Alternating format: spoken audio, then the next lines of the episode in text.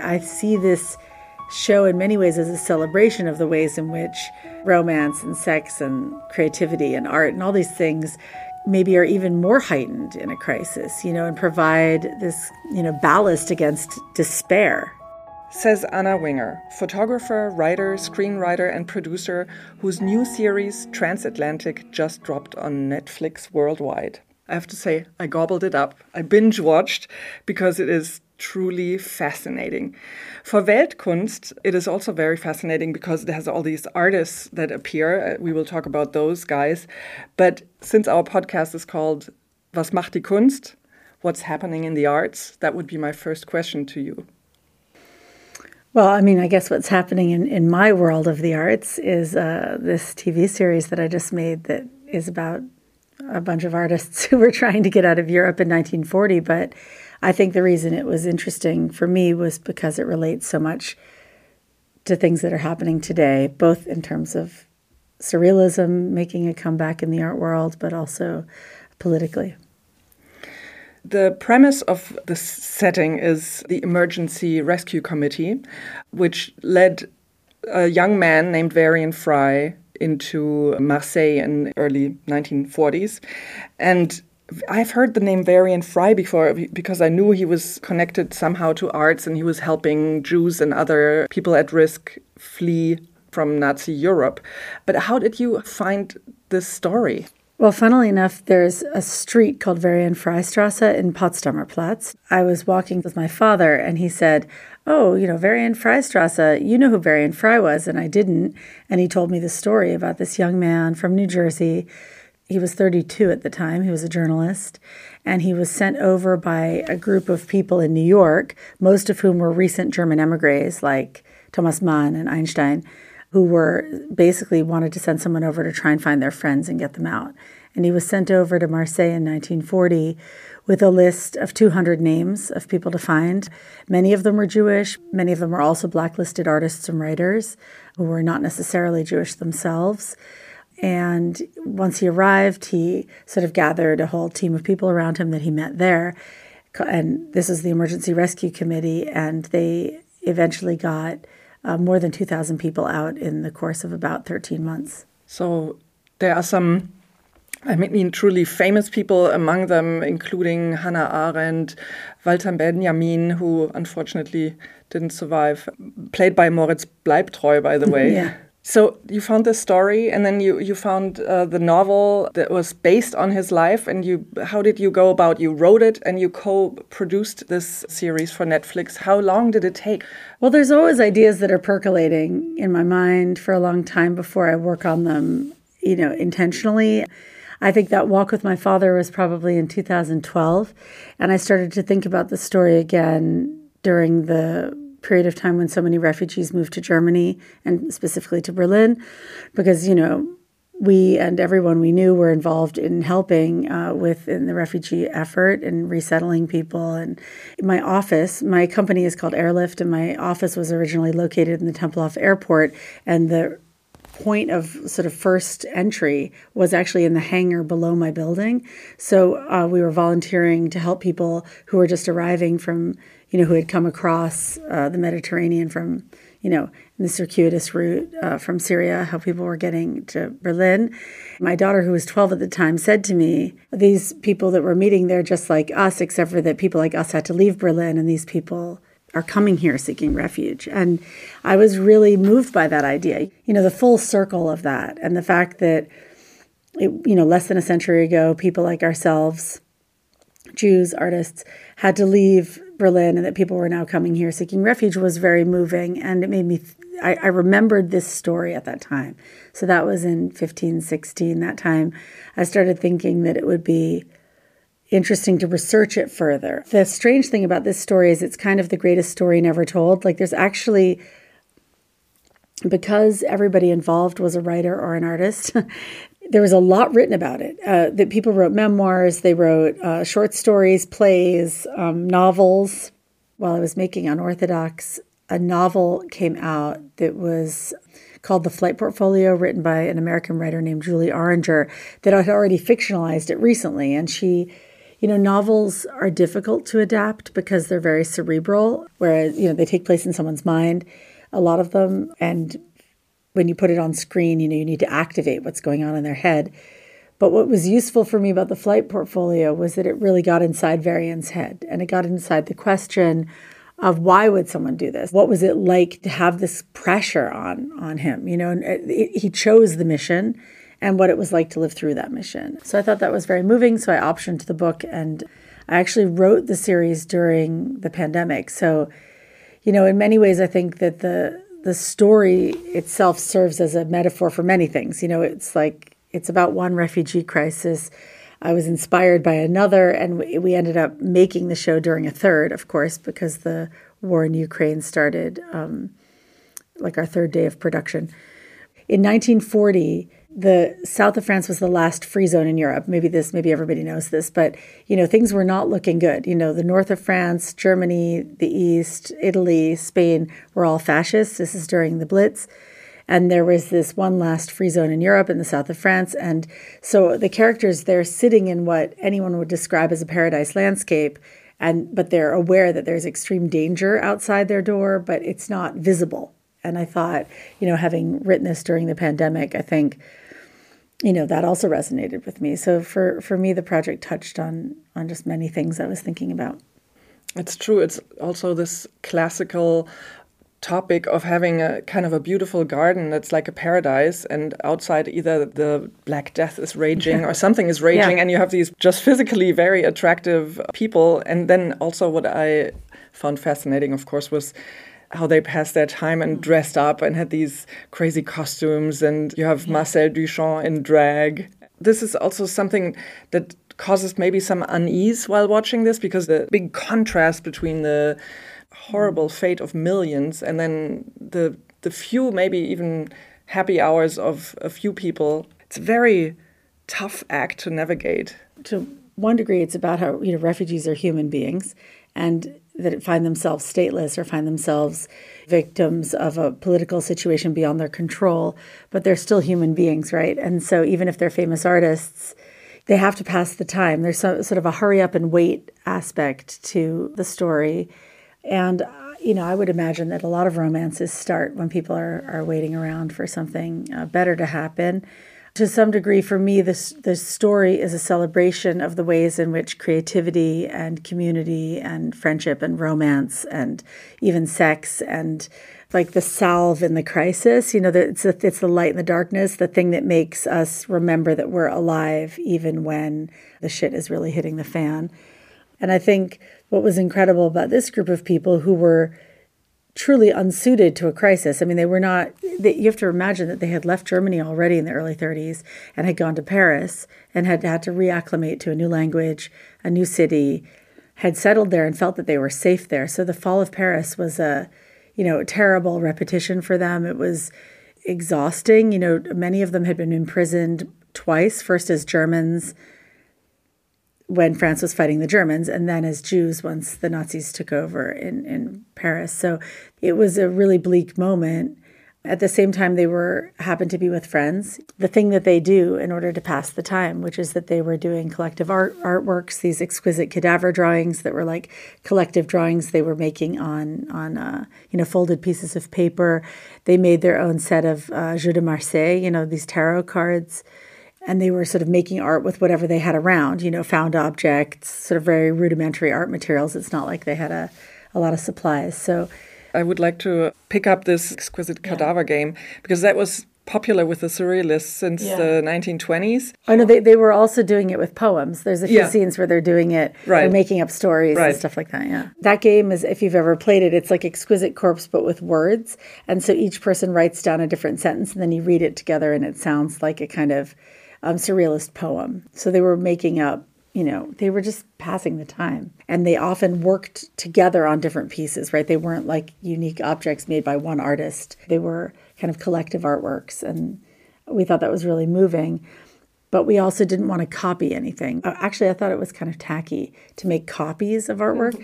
So instead of uh, doing any copies or ascribing any particular piece of art to any particular artist, we had one artist uh, live with us in Marseille during the production and make all the art in the show. So, like, everything was just made by a woman named Stephanie Snyder, who used to live in Berlin and um, and now lives. She's a New York artist. She now is living in New York, but she spent the duration of the production with us and made all kinds of things for us. Like, um, you know, they have a sort of collective studio in one room where there's uh, like a studio that everybody can use. And she made the artwork there. She made the, she started the whole project by making her own Jeu de Marseille, which we then reproduced uh, as a gift for everybody, which Beautiful. I brought you one. Great. um, and uh, and she made a lot of the decorations for the party. Um, she collaborated a lot with our production designer Silke Fischer. So yeah, I mean, in a way, there was something about making the show that replicated the experience that it that it describes. And the costumes are also amazing. Yeah. Is that new invention or are there some Schiaparelli or, or other designs? I mean, there was a lot of surrealist influenced fashion at the mm-hmm. time. So there's we have just this incredible mood boards that were created by our costume designer. whose name is Justine Seymour. She made a lot of stuff by hand. I mean, all the hats and stuff in the party. She was making things out of paper and out of found object. But it was definitely inspired by all kinds of fashion, certainly Schiaparelli, but a lot of other things that were being made at the time as well. I want to know more about the artists that appear in your series. There's Marcel Duchamp, there's the Chagalls, there's André Breton with his wife Jacqueline Lamba, Victor Brauner, Hans Bellmer. There's so many. How much research did you do in terms of checking out who was there at what time and who actually met? It's a work of fiction based on a true story. I want to know how much of it is true and how much of it is invented. First, I have to say there was actually a lot more people, and then there were many famous refugees that they helped.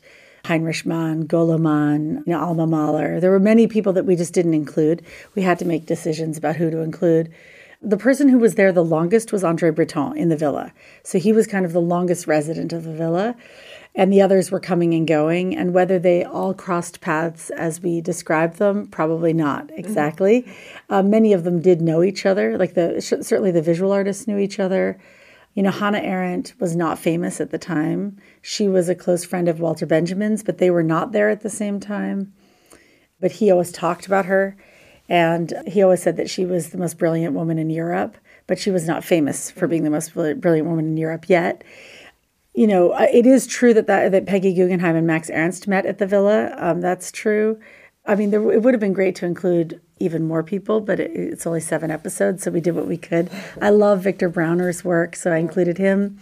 Duchamp, of course, we had to include. He didn't actually get out until 42, so his story didn't relate to the, exactly this story, so we just have him appear in the background, like he's there. It was very important to make the famous people secondary characters because it's not a biopic of any of them, and each of them would deserve their own movie.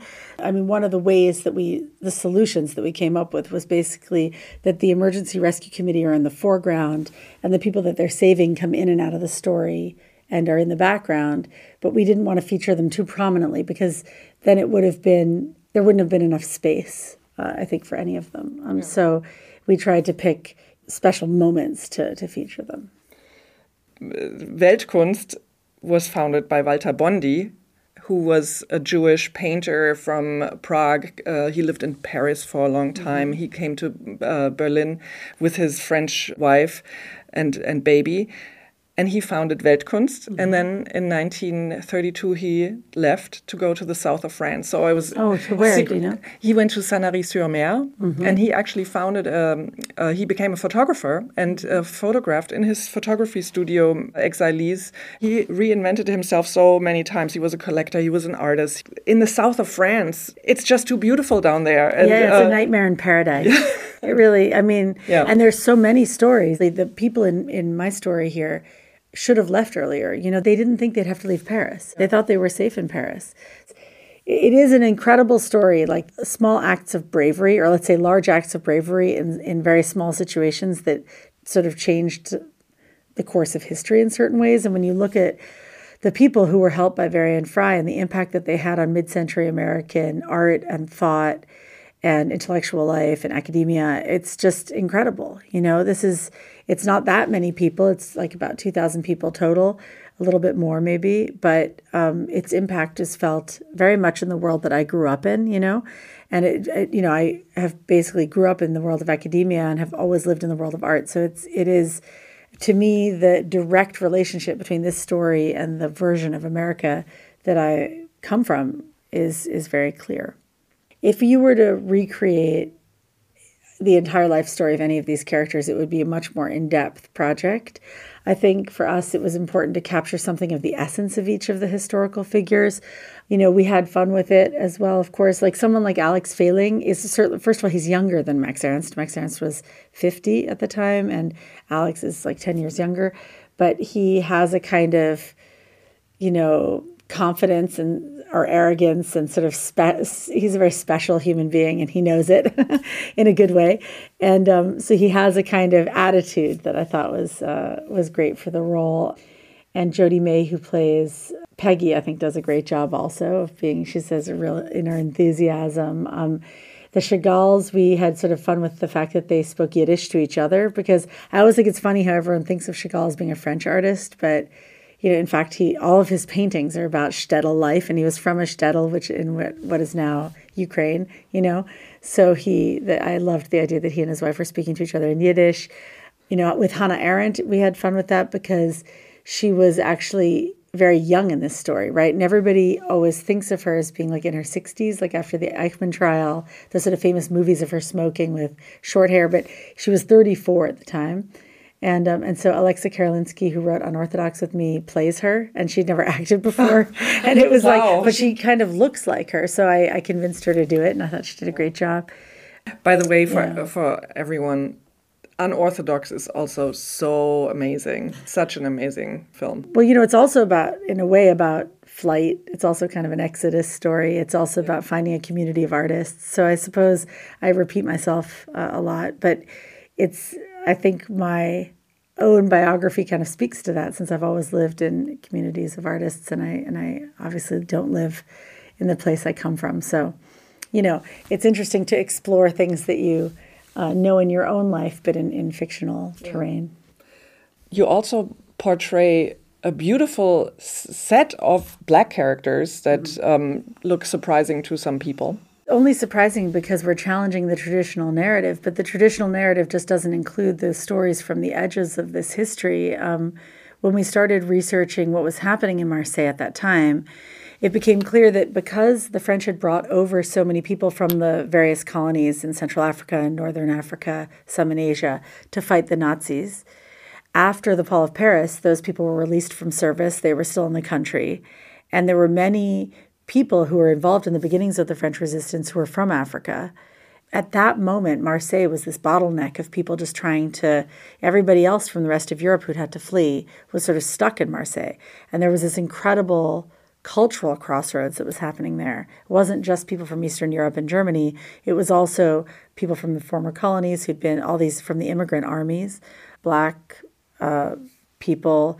Um, there were, and then and then there was also the British intelligence, right, who were trying desperately to run third party people as spies because they couldn't. Brits couldn't really be in France because they were directly fighting the French, right? They were trying to find people, Americans, some Australians. We have a character in the show who is Israeli, or let's say pre Israeli, uh, a Palestinian Jew. So, an early Zionist. So we have, you know, there were there were all kinds of people who were there, and um, the British were trying really hard to get resistance movements and cells going, and uh, many of the people who were involved in in those efforts were, well, let's say, didn't you know? I think there's this kind of mythology that's been created around the French resistance of like the guy in the beret with a baguette. You know, famously Josephine Baker was was very involved as a as a spy during period of French history but there was a lot of other people too. So we wanted to bring some of the stories from the edges of the narrative, you know, into our into our series. You portray Varian Fry, who's a hero, as a gay character, which is historically, I guess, true, but hasn't been shown like this. What well, to be fair, he hasn't been shown in anything before, um, but he was a man of his generation, which is to say, he was married to a woman, but he slept also with men And we never use the term gay. Like I, I don't put a label on it, but he slept with men. You know, I mean, he had he. I guess he loved men and women.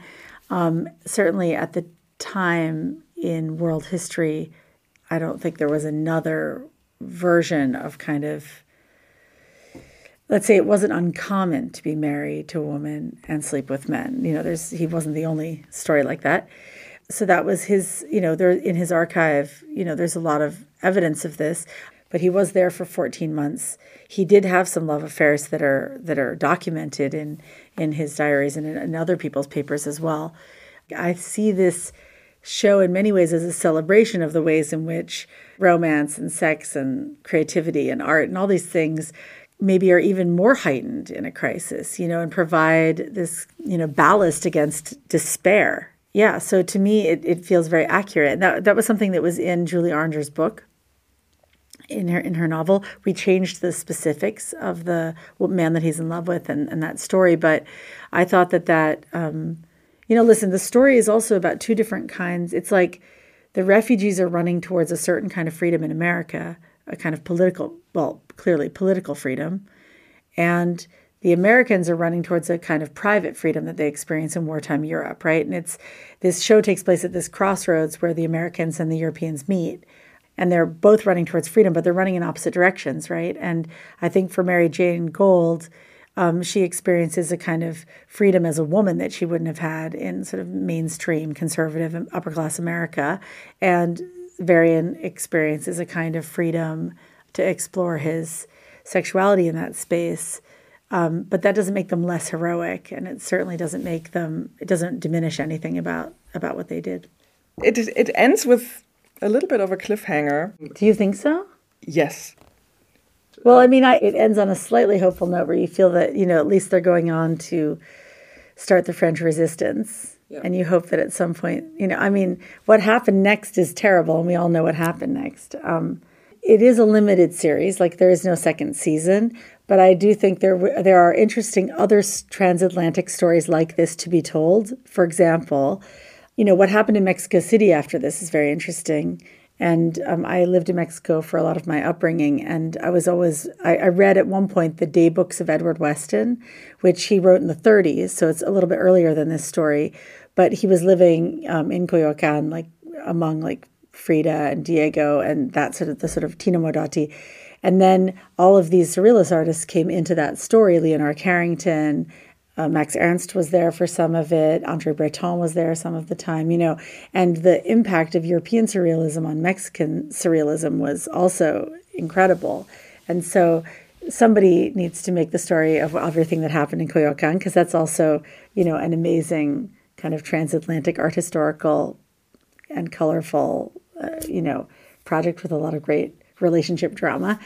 Someone told me the other day about that he is working on a book about all the American artists who lived in Rome in the 50s. And I was so taken with what he was telling me about that. And he had just incredible stories that then I started fantasizing about doing another another transatlantic you could sort of jump around in history and always call it transatlantic Rome, you know, transatlantic Coyoacan. but anyway, I mean, I think there are lots of stories like this to be told and I think the intersection of art history with political history is very rich terrain. I think it's something people don't necessarily, you know, typically think of in, you know, sort of the world of television that I'm working in.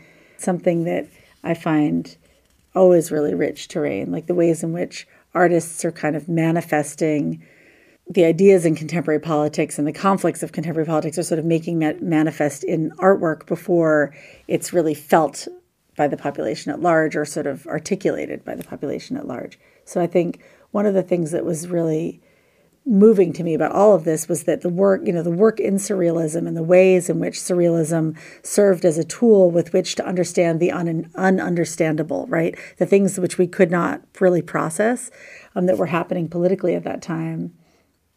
And when I saw the Venice Biennale last year, I was really struck by you know, we're going through complicated times politically now, and it, it is not surprising to me that surrealism is sort of back in force, you know, and the theme of so much of that work was kind of resonating with, with the same reasons why um, people were making work like this in the 30s. True. And it's a time for stranger things. That's it, yeah. And it's, you know, when you live through things that you can hardly explain to yourself because they're, you know, the truth is stranger than fiction. I think finding a way through it, poetic way through it, is is something. Yeah. well, I'm very happy that Transatlantic is so successful. It's uh, one of the most watched uh, Netflix series at the moment. I well, I mean, I, that's always hard to gauge because they don't share the data. But yeah, it was it, it got a good a good start into the world, and we're getting really great feedback from around the world. You know, one of the great privileges of Netflix is that it's so easy to watch, so all over the world. So people find it. You know, we've gotten feedback from people and you know Japan and Jordan and Argentina and Mexico, and it's it's just amazing how different people find their way to the story and see themselves in the story. So it's nice. What's what's up next for you? What, uh, what do you have? Uh, are you already working on a next project?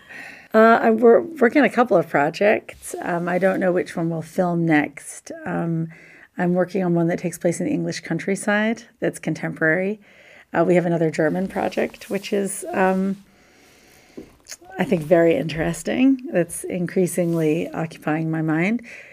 You know, I'm a writer and a producer, so I'm writing the work and I'm also producing it with my company. So I have a small group of colleagues who work with me, which is makes it fun to talk about new projects. And we're just, yeah, we just launched this baby into the world, so we're kind of watching it.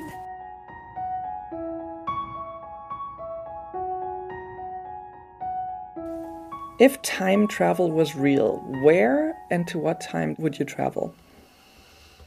I think I would be very happy living in Coyoacan in the 1930s and 40s. I mean, anyone who hasn't had a chance to read the day books of Edward Weston, of the photographer Edward Weston, I really suggest it. There's something, you know, I used to be a photographer. I guess I see myself as now as a photographer who writes. And uh, there's just something about Mexico City when the air was clear that sounds pretty incredible. What's your most important tool? I mean, I suppose a laptop is my most important tool, which is kind of a sad one. But what I, what I, but I think I, I personally, as a writer, get a lot of uh, inspiration from reading and and see like looking at other people at, at, other work. You know, so I get a lot from going to the galleries, from going to museums, from going to movies, and from reading. So I'm I'm inspired by the research uh, in my own writing. If you were an animal, what animal would it be? I think I would be my own dog because he has a very cozy life. What's your favorite game? Game. Mm, that's interesting. I, I, I, did a lot of exquisite cadavers, I'll say, on set. So we got pretty into that. I would say at this point that that was definitely up there. Um, before that, I suppose it would be. I mean, that's going to sound. Now I'm revealing myself to be a real old fogey, but I love to play bridge. What's your favorite color? Either a sort of deep, slightly brown red, like a kind of burnt sienna verging on red, or olive green. Do you have a recurring dream? You know, until I was about 40, I had that dream of being of arriving for an exam and having done no studying and realizing that I was going to flunk out of college if I failed. It was it was a physics exam. And then a miracle happened and I stopped having that. I guess I got old enough or far enough away from college that I no longer had that dream. And since then I don't think I have a recurring dream. Do you listen to music when you work? Yeah. I actually make really elaborate playlists when I'm developing a character and developing a story. Um, and I listen often really obsessively to a certain playlist while I'm building the story in my mind. So, yeah, I listen to music. I find my way into the work a lot through music. For example, with Varian Fry, do you have? Uh, do you can you name a song from that playlist? There's not always a direct relationship in terms of time period. Um, I think weirdly when I was first writing this story, I was listening to a lot of like really sort of anthemic, um, you know, ambitious '70s rock music. Mm. but but I actually um, what I love about the show is the soundtrack is entirely original, including the songs that are in the party, and it was all composed by a friend of mine from growing up. Mike Ladd is his name. He's a um, hip hop artist and jazz musician who lives in Paris, but he's American, and um, and so the, in a way, the whole soundtrack of Transatlantic is like of a piece, and it's I think it's very special. And we had the chance to record it in Abbey Road Studios because we had all watched the Beatles documentary, and so we were like, let's go record there. So mm-hmm. we recorded with the London Symphony Orchestra, and it was really fun. And uh, we're releasing it on vinyl. Is there a topic that you would like to see in Weltkunst, like an entire issue of Weltkunst on one topic? You know, I'm I'm in, it's it's gonna sound funny. It's like I I spent so much of my youth consumed with thinking about photography and I really take incredible pleasure in looking back at like the history of photography. I love discovering new women photographers in particular who were not recognized, you know, from the past. I mean, there's some obvious ones, but there's more and more. You know, I'm waiting for photography to come back in force because even though we all take pictures with our cell phones, I think there's just something incredible about the finished objects that are photographs that are really made by hand. And um, yeah, so I would I would love to see a whole whole episode. I was about to call it an episode, whole issue devoted to you know women photography, women photographers. Is there a wisdom you can share with us? Well, my wisdom, at least work related wisdom, and I guess, you know, is that the journey is the destination. And it's a very real cliche, but it's very true in what I do. You know, you, you asked at the very beginning what how long it takes to make a project like this. And I would say at a minimum two years, right? And it really is the, the finished product is something you set off into the world, but the the daily practice of it, the sort of working together, the collaboration, the going out and you know coming up with a crazy project and making it with a whole group of people, you know that journey is an incredible one, and it's the thing that always makes me want to do it again. Thank you so much, Anna. Thank you for having me. Our podcast Was macht die Kunst is produced in partnership with Volkswagen. Volkswagen Group supports different cultural organizations and initiatives in Germany and abroad. Particularly important is to make art and culture accessible to broad audiences. Due to the Volkswagen Group Art for All program, there is free access to Neue Nationalgalerie in Berlin every Thursday from 4 to 8 p.m. The current exhibition shows Gerhard Richter 100 Works for Berlin.